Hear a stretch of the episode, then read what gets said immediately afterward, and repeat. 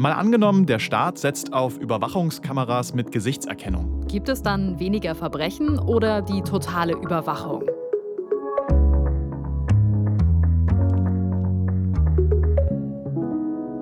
Moin, ich bin Marcel Heberlein. Und ich bin Birte Sönnigsen. Und wir beide arbeiten im Team des ARD Hauptstadtstudios in Berlin. Und hier im Podcast machen wir jede Woche ein Gedankenexperiment. Heute schauen wir mal darauf, was passieren würde, wenn der Staat mehr auf Überwachungskameras setzt. Und zwar auf Kameras mit Gesichtserkennung. Dann könnte die Tagesschau in der Zukunft vielleicht so klingen. Heute vor fünf Jahren wurden in Deutschland zum ersten Mal Kameras mit Gesichtserkennung an vielen öffentlichen Plätzen eingesetzt. Die Bundespolizei zieht eine positive Bilanz. Durch die Technik sei es möglich, Verbrecher leichter aufzuspüren. Bürgerrechtler beklagen, die Gesichtserkennung mache zu viele Fehler. Dadurch säßen hunderte Menschen unschuldig im Gefängnis. Das wäre ein mögliches Szenario für die Zukunft. Ein ziemlich schrecklich ist, finde ich. Aber wie wahrscheinlich ist es denn, dass es wirklich so kommt, wenn die Polizei an vielen Orten in Deutschland Kameras mit Gesichtserkennung einsetzen kann? Das wollen wir heute mal durchspielen. Und die Polizei bei uns, die hat das eigentlich auch schon mal durchgespielt. In mhm. Berlin am Bahnhof Südkreuz, da gab es nämlich 2017 ein Pilotprojekt. Der Südkreuz, das ist ein ziemlich großer Bahnhof. Und da hat die Polizei Gesichtserkennung anhand von Livebildern getestet. Ja, lief ungefähr ein halbes Jahr. Da konnte man sich freiwillig melden und damit dazu beitragen, dass die Polizei die Software testen konnte. Einer dieser freiwilligen Tester damals war Reinhard, ein Lehrer aus Berlin, und mit dem war ich jetzt nochmal genau da am Südkreuz. Ich habe damit angefangen, dass ich im Radio davon was gehört habe und bin dann hier um die Ecke zur Bundespolizei gegangen, habe mich angemeldet. Irgendwie mussten sie ein Foto von mir machen, wahrscheinlich zum Vergleich. Sie müssen ja irgendwas haben von mir, das ist auch in Ordnung, damit komme ich klar. Die Idee war, hier oben über dem DB Reisezentrum, da steht eine Kamera. Diese Kamera beobachtet die Rolltreppe. Das wurde uns also ganz genau erklärt. Und wir sollten dann ab und zu mal diese Rolltreppe runterfahren. Und die Idee war, kann uns diese Kamera mit Gesichtserkennungssoftware wiedererkennen. So. Da waren ganz viele Leute. Ähm, zu Stoßzeiten waren es eine Menge Leute. Ich hatte so eine Nummer, die habe ich mir dann umgehängt, damit die aus meiner Nummer erkennen, wer ich bin. Habe mich dann aber verkleidet. Also eine Mütze aufgesetzt, eine dicke Brille, äh, weiß ich nicht, mal rasiert, mal mit Bart und so weiter. Sodass die einerseits an der Kamera eigentlich immer erkennen können, wer bin ich aber andererseits vielleicht gucken konnten, ja, haben wir den jetzt auch ohne die Nummer erkannt. Was wissen Sie denn über Videoerkennung? Wissen Sie, wie das funktioniert? Also ich kenne Videoerkennung so in der Form, es gibt im Gesicht so und so viele Punkte, da sind die Muskeln, da sind die Augen, da ist eigentlich alles dabei, so zwischen 50 und 100 Punkten, die ein Gesicht sozusagen eindeutig definieren. Und daran kann man jetzt mit der entsprechenden trainierten KI diese Gesichter wiedererkennen. KI, künstliche Intelligenz, ist also der Schlüssel dahinter. Ich finde, das hat er ziemlich gut beschrieben, wie das funktioniert. Ja, hat er ziemlich gut gemacht. Ist ja auch Physiklehrer. Ja. Daher kommt auch sein Interesse an dem ganzen Thema. Deshalb wollte er da mitmachen bei dem Pilotprojekt am Südkreuz. Und ich bin das Ganze nochmal mit ihm abgelaufen. Jetzt standen Sie also hier auf dieser Rolltreppe genau. und sind hier runtergefahren und wussten, dass eine Kamera Sie die, die ganze Kamera Zeit beobachtet. Wie ging es Ihnen in dem Moment? Gut. Es hat mich absolut erstmal für mich persönlich nicht gestört weil ich habe nichts zu verbergen. Wenn man also zum Beispiel erkennt, dass ich jeden Morgen seit fünf Jahren hier in den Bahnhof einsteige in Südkreuz und zu meiner Schule fahre, ich bin Lehrer, ja gut, wen interessiert das? Keinen Menschen. Andererseits halte ich persönlich diese Videoerkennung zunächst mal wichtig, weil man damit einfach nur Straftaten erkennen kann. Wissen Sie denn, wie gut es funktioniert hat, Sie wieder zu erkennen? Das hätte ich ja gerne gewusst. Und ich bin zur Bundespolizei gegangen und habe die gefragt, kann ich mal sowas sehen? Da war sozusagen Sendepause. Also grundsätzlich findet er die Idee auch immer noch gut, mhm. aber hinterher hat er nichts erklärt bekommen und das hat ihn ziemlich genervt. Ja, das hat ihn ziemlich enttäuscht auch. Jetzt haben wir uns einfach mal die Auswertung von dem Projekt ja angeschaut. Die ist mittlerweile öffentlich und da ist eben aufgeschrieben, wie gut die Gesichtserkennung funktioniert hat. Und ehrlich gesagt, die Zahl, die hat mich ziemlich überrascht. Ja, hat mich auch überrascht. Vor allem die Interpretation dazu vom Bundesinnenminister. Na, gut 80 Prozent der Gesichter wurden richtig erkannt, zumindest durch das beste Software Software-System. Da wurden mehrere getestet.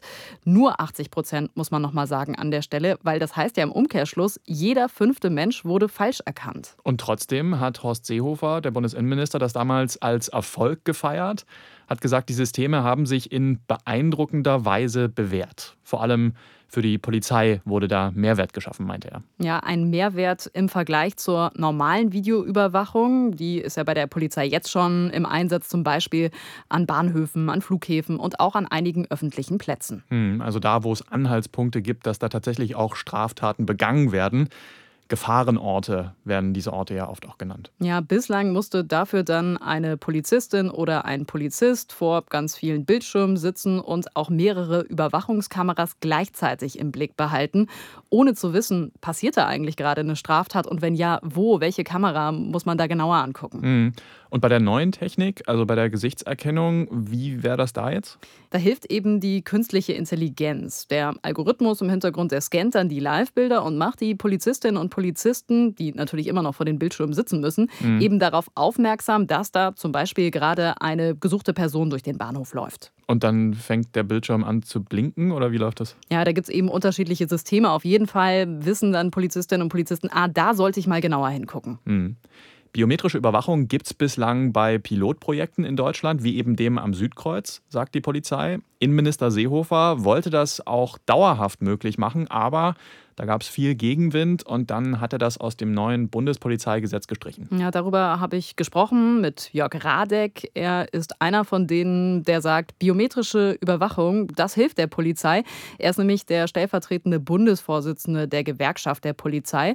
Und aus seiner Sicht gibt es drei Gründe, warum die Technik der Polizei helfen könnte zum Stärkung des Sicherheitsgefühls. Es gibt Bereiche, da fühlen die Menschen sich unsicher. Und da ist es gut, wenn Sie wissen, dass dort eine Überwachung stattfindet.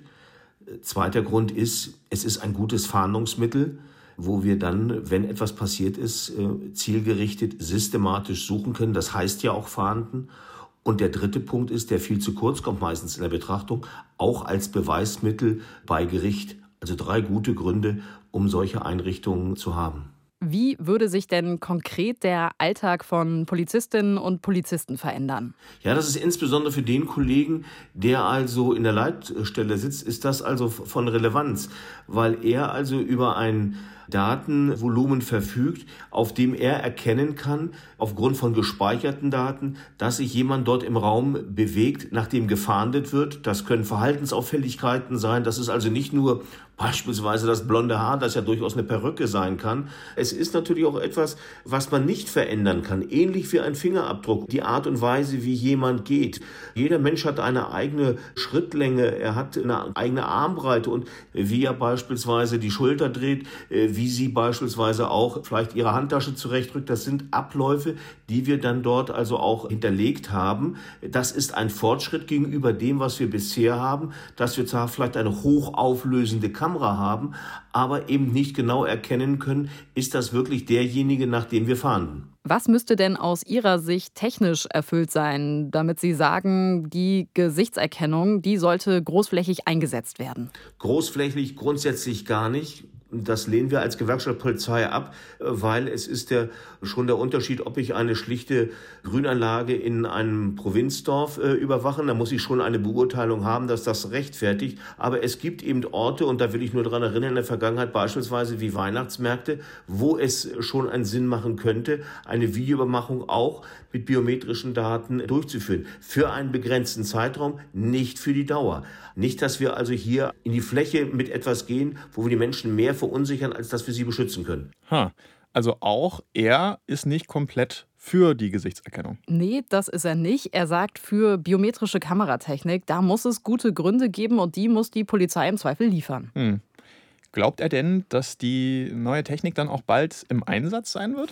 Nee, das, daran glaubt er nicht. Jörg Radek sagt, er ist schon seit über 40 Jahren bei der Polizei und hat schon einige technische Umstellungen mitgemacht und deswegen sagt er, das dauert. Ich weiß, das kann ziemlich lange dauern. Also er geht davon aus, dass unser Szenario in zehn Jahren, selbst wenn wir uns dafür entscheiden würden, noch nicht Realität geworden ist. Mhm. Kann man mit der Technik eigentlich Personal einsparen? Also kann das sein, dass die Technik am Ende das meiste alleine macht und da gar nicht mehr so viele Menschen draufschauen müssen? Ja, könnte man vielleicht, findet die Gewerkschaft der Polizei aber natürlich nicht gut. Mhm. Für Jörg Radek geht es darum, eben die Polizistinnen und Polizisten schneller und gezielter eben dahin schicken zu können, wo die Verbrechen passieren. Denn es reicht ja nicht, wenn man die Straftat dann am Ende live am Monitor mitverfolgen kann. Es wird immer noch Menschen geben müssen, die dann eingreifen müssen vor Ort.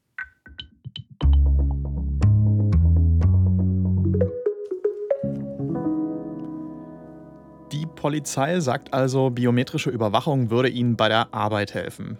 Wie genau, das lässt sich mit Studien bislang aber nicht so richtig belegen. Fakt ist aber, wenn wir die Technik wollen, dann müssen wir alle dafür auch einen Preis bezahlen, nämlich eine andere Art der Überwachung akzeptieren und damit auch ein Stück unserer Freiheit aufgeben.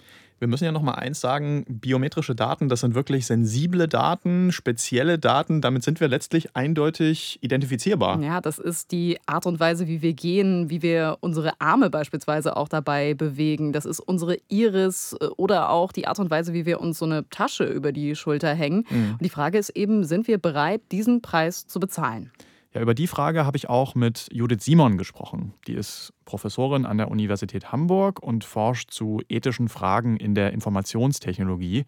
Und sie ist auch Mitglied im Deutschen Ethikrat. Wenn in diese Kameras noch Gesichtserkennungssoftware eingespielt wird, dann wird natürlich mein Mich bewegen in der Stadt prinzipiell äh, aufgezeichnet, überprüfbar. Es wird nachvollziehbar, wohin ich gehe, ob ich demonstrieren gehe, wie ich mich bewege. Dadurch werde ich sehr durchsichtig. Bei Sachen, die den Staat ja prinzipiell so lange nichts angehen, äh, solange sie nicht Grund haben, nach mir zu suchen, weil ich etwas verbrochen habe oder ähnliches. Aber es ist so ein Generalverdacht, dass erstmal alles überwacht wird, um dann zu schauen, ob man im Nachhinein vielleicht diese Informationen brauchen kann. Und die Belege dafür, dass das tatsächlich die öffentliche Sicherheit erhöht, sind meines Erachtens weder ausreichend gegeben noch ausreichend Grund dafür, dass wir tatsächlich so eine starke Überwachung unseres Alltags in Kauf nehmen sollten. Würde die neue Technik denn alle in der Gesellschaft gleichermaßen treffen oder manche ganz besonders? Sie würde Leute unterschiedlich äh, betreffen, weil gezeigt werden konnte, dass die am meisten verwendete Gesichtserkennungssoftware von den großen Firmen, die das anbieten, unterschiedlich genau ist für unterschiedliche Personengruppen. Und es konnte gezeigt werden, dass vor allen Dingen für Frauen mit dunkler Hautfarbe die wesentlich weniger genau sind als für weiße Männer. Und das führt natürlich zu Problemen mit sich, vor allen Dingen dann, wenn die Polizei auf Basis dieser Gesichtserkennung gegebenenfalls sie vorlädt oder ähnliches. Und das ist natürlich ein Riesenproblem, weil unterschiedliche Personengruppen, vielleicht eben auch welche, die ohnehin schon benachteiligt sind in der Gesellschaft, doppelt benachteiligt werden, auch durch diese Software. Mhm. Aber ähm, solche Probleme mit Rassismus letztlich in der Software, in der KI, die könnten doch in der Zukunft wahrscheinlich auch gelöst werden. Das ist ja auch eine technische Frage. Das kann mit Sicherheit gelöst werden. Das hat auch ein Stück weit zumindest zu tun mit den Trainingsdaten. Je mehr Trainingsdaten ich eben dann auch von dunkelhäutigen Frauen habe zum Trainieren dieser Software, umso genauer kann das werden und dadurch kann man möglicherweise natürlich auch diese Fehlidentifizierung ausschließen. Das behebt dann aber wiederum nicht das Problem der Überwachung, weil wenn sie dann gut funktioniert, hat man dann das andere Problem. Also Sie sehen, es geht in beide Richtungen. Wenn sie nicht gut ist, ist es ein Problem und wenn sie gut funktioniert, hat sie auch Probleme, die sie mit sich bringt. Eins dieser Probleme wäre natürlich, wenn biometrische Daten in die falschen Hände geraten. Und das haben wir ja gerade in Afghanistan gesehen. Mhm. Da sollen ja jetzt sensible biometrische Daten in die Hände der Taliban gefallen sein. Also da reden wir über Iris-Scans, über Fingerabdrücke, über Familienbeziehungen von Afghanen. Daten, die die Amerikaner vorher in der Datenbank gesammelt hatten, das kann natürlich jetzt schlimme Auswirkungen haben. Die könnten am Ende mit dem Tod bedroht sein, wenn die Taliban sie jetzt dadurch identifizieren können. Ja, und da sind wir auch an dem Punkt, dass Regierungen sich ändern können, dass auch in westlichen Demokratien Kräfte an die Macht kommen können, die dann die Gesichtserkennungssoftware einsetzen könnten, um zum Beispiel politische Gegner zu verfolgen. Ich habe Judith Simon vom Deutschen Ethikrat mal gefragt, was müsste denn ein Staat tun aus ihrer Sicht, damit sie sagt, ja, dass man die Technik einführt, das ist okay ich kann im Moment noch keinen, und ich bin mir auch nicht sicher, ob ich das jemals kann, Grund sehen, warum man eine flächendeckende Überwachung und Gesichtserkennung in öffentlichen Räumen braucht. Es gibt deswegen ja auch tatsächlich einige Wissenschaftlerinnen und Wissenschaftler, die sich für einen Bann von Gesichtserkennungssoftware ähm, einsetzen, die sagen, es sollte prinzipiell verboten werden. Da wird auch gesagt, dadurch, dass wir zum Beispiel unsere Telefone, zumindest diejenigen, die zum Beispiel ein iPhone verwenden, damit entsperrt man ja schon sozusagen das Telefon mit seinem Gesicht. Und da wird von so einer Normalisierung gesprochen, dass wir es mittlerweile total normal finden, unser Gesicht überall hinzuhalten, um uns zu identifizieren und gar kein Problembewusstsein dafür haben, wie missbräuchlich diese Daten, unsere Gesichtsdaten verwendet werden könnten. Ähm, deswegen tendiere ich tatsächlich auch zu einer sehr rigiden Handhabung von Gesichtserkennung. Also sozusagen so eine schiefe Ebene, dass die Menschen sich daran gewöhnen, dass sie ihre Privatsphäre nicht mehr haben und dann sie auch gar nicht mehr vermissen? Ja, genau. Das ist genau das Argument mit dieser schiefen Ebene durch dieses Alltägliche der Gesichtserkennung, weil es eben so bequem ist und einfach ist. Es geht schneller, da sein Gesicht reinzuhalten, als immer irgendwas einzutippen. Ich fühle mich ein bisschen ertappt, ehrlich gesagt. Mir geht es ja auch so. Seit kurzer Zeit nutze ich tatsächlich diese Gesichtserkennung, um mein Handy zu entsperren. Mhm. Zum einen ist das echt bequemer und zum anderen habe ich gedacht, ach komm, Fotos und durchgescannt und überhaupt, das haben die doch eh schon, diese ganzen Daten von mir. Also quasi so ein Aufgeben naja, das macht sowieso keinen Unterschied mehr. Ja, in dem Punkt schon. Also meinen Fingerabdruck habe ich Ihnen nie gegeben, aber beim Gesicht habe ich weniger drüber nachgedacht. Hm. Ich kann mir ja auch vorstellen, dass auch der Staat vielleicht in Zukunft solche Anreize setzt, dass ich meine biometrischen Daten da freiwillig abgebe. Am Flughafen zum Beispiel, wenn ich mich da vielleicht in Zukunft mal entscheiden muss, Will ich mich in die schnelle Schlange stellen bei der Abfertigung? Da muss ich eigentlich nur mein Gesicht gescannt okay, kriegen und zack, bin ich durch. Oder ich gehe den Oldschool-Weg, ohne meine Daten freizugeben, dann muss ich aber Schön ewig anstehen. Pass abgeben und ewig anstehen. Ja, da wird die große Frage sein, wie viel auch Zeit sind dir deine Daten wert?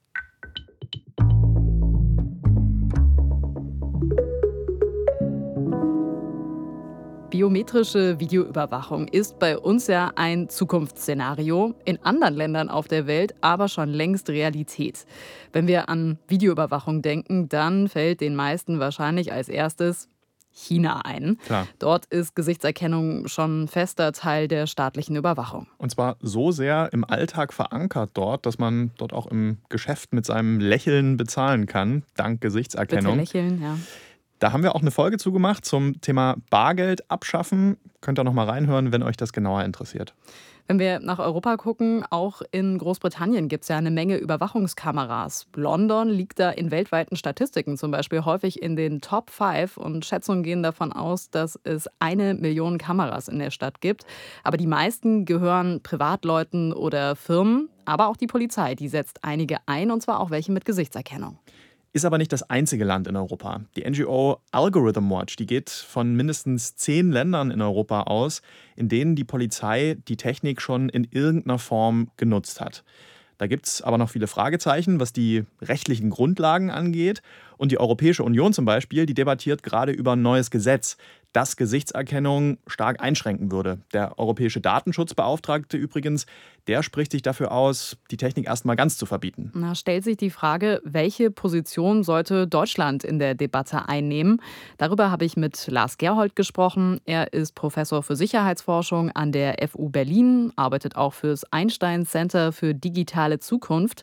Und eine seiner Aufgaben ist es, Politikerinnen und Politikern aufzuzeigen, welche Folgen die Technik haben kann zum Beispiel auch für unseren Alltag. Stellen Sie sich vor, Sie sind auf einer Geburtstagsfeier. Alle sitzen um einen Tisch und jemand sagt, ich mache jetzt ein Video. Und ähm, wenn Sie das beobachten, in dem Moment, wo sich das Video in Richtung Ihres Gesichtes oder des Gesichtes Ihres Partners bewegt, werden Sie sehen, man passt es an. Ja, also sie, sie, sie lächeln, sie rücken den Körper gerade, sie wollen da in bestimmten Art und Weise gut erscheinen. Sozial erwünschtes Verhalten, sozial genormtes Verhalten tritt dann so ein bisschen zum Tage. Und genauso ist es natürlich auch, ähm, wenn Sie sagen, in diesem Bereich wird jetzt Video überwacht. Dann kann das eben auch dazu führen, dass Sie bestimmte Handlungen vermeiden, weil Sie Sorge haben, dass das irgendwie falsch interpretiert werden könnte.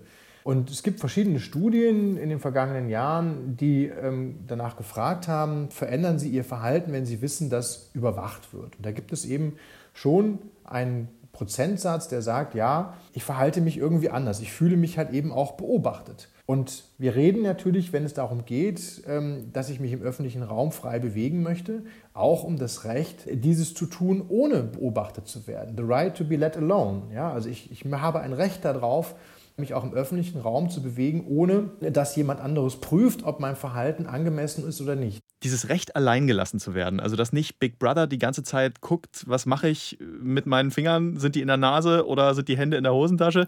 Ähm, das ist vom Gefühl her für mich total wichtig. Ja, und das Gefühl, das kann ich gut verstehen. Das ist aber ja nur die eine Ebene. Auf der anderen Seite könnte biometrische Videoüberwachung auch dazu führen, dass du ganz konkret vielleicht auf eine Veranstaltung, dass du da nicht reingelassen wirst. Das sagt Lars Gerhold. Nehmen wir mal an, wir führen Gesichtserkennung am Eintritt des Oktoberfests ein. Wenn Sie hier durchlaufen, dann müssen Sie Ihr Gesicht hier in den Scanner halten und wenn Sie dann möglicherweise durch unsere Software erkannt werden, weil Sie in irgendeinem anderen Kontext einer Straftat mal ähm, in der Datenbank gelandet sind, dann äh, kommen sie hier nicht rein und werden zu einer Sicherheitsüberprüfung geführt. So. Und jetzt werden sie falsch ähm, detektiert. Und das werden dann viele Tausende sein, weil so gut sind die Algorithmen noch nicht. Wollen wir so etwas akzeptieren, um möglicherweise einen Anschlag oder ein anderes Ereignis zu verhindern? Und das ist genau dieser Punkt, über den wir, wenn wir Zukunft gestalten wollen, reden müssen. Also das führt mich ja eigentlich zur Frage, was heißt denn Sicherheit überhaupt? Auf der einen mhm. Seite reden wir ja über uns alle als Gesellschaft, also dass wir sicher sein wollen, zum Beispiel vor Anschlägen. Ne? Und auf der anderen Seite wollen wir ja auch als Einzelne sicher sein, dass wir zum Beispiel nicht zu Unrecht verdächtigt werden. Ich will ja weiter ins Stadion gehen können, zum oh, Beispiel. Ja, wenn das wieder geht. Wenn das mal wieder möglich ist. ja. ähm, wenn ich mir nichts habe zu Schulden kommen lassen, will ich sicher sein können, dass ich da rein darf. Das ist auch für Lars Gerhold eine der zentralen Fragen, weil er sagt, Sicherheit und Gefahr, das lässt sich ja nicht objektiv auf einer Skala messen von 0 bis 100. Mhm. Und wenn sich so eine Technik in einem Bereich dann bewährt hat, dann könnte es dazu führen, dass sie auch in anderen Bereichen eingesetzt wird. Klar. Sprich, die Videoüberwachung könnte erstmal bei der Terrorabwehr helfen und deswegen könnte sie dann im Anschluss also immer weiter eingesetzt werden, auch wenn es zum Beispiel um Taschendiebstahl oder kleinere Ordnungswidrigkeiten geht. Wir könnten ja sagen, wir machen eine Gesichtserkennung an jeder Ampel. Und wer bei Rot über die Ampel geht und dessen Gesicht erkannt wird, der bekommt automatisch eine Strafe zugestellt. Ja, 50 Euro beim ersten Mal, 100 Euro beim zweiten Mal. Da steigern wir dann, irgendwann wollen wir Sozialdienst und so weiter und so fort. Das ist extrem gedacht, aber technisch möglich ist es. Und darüber muss man verhandeln. Also was ist eigentlich die Gefahr, die wir mit dem Einsatz einer Technologie verhindern wollen? Das ist das eine. Und B, das ist das zweite, welche Maßnahmen sind angemessen, um dieses Ziel zu erreichen? Und auch darüber muss eben gestritten werden. Und natürlich ist es nicht angemessen, eine Ordnungswidrigkeit wie das Überqueren einer roten Ampel per Gesichtserkennung zu identifizieren. Das wäre für Deutschland aus meiner Sicht undenkbar und auch zu Recht undenkbar. Das unterscheidet dann unser demokratisches System hier in Deutschland zum Beispiel von dem in China. Mhm. Lars Gerhold, der hat die politische Diskussion hier in Deutschland genau im Blick und er sagt, aus seiner Sicht geht die Diskussion gerade eher wieder in Richtung weg von der Technik hin zu mehr Personal. Es gibt Studien, die wir selber auch gemacht haben in einem Forschungsprojekt. Da ging es um Videoüberwachung, auch unter anderem im öffentlichen Personenverkehr.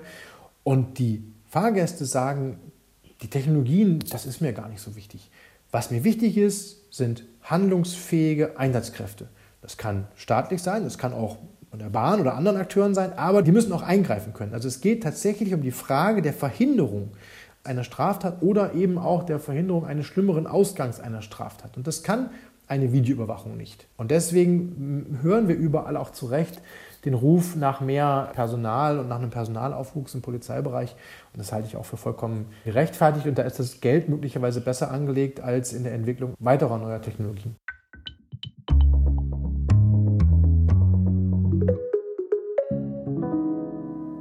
Das Thema Gesichtserkennung mit Kameras, das spielt auch vor der Bundestagswahl bei den Parteien eine Rolle.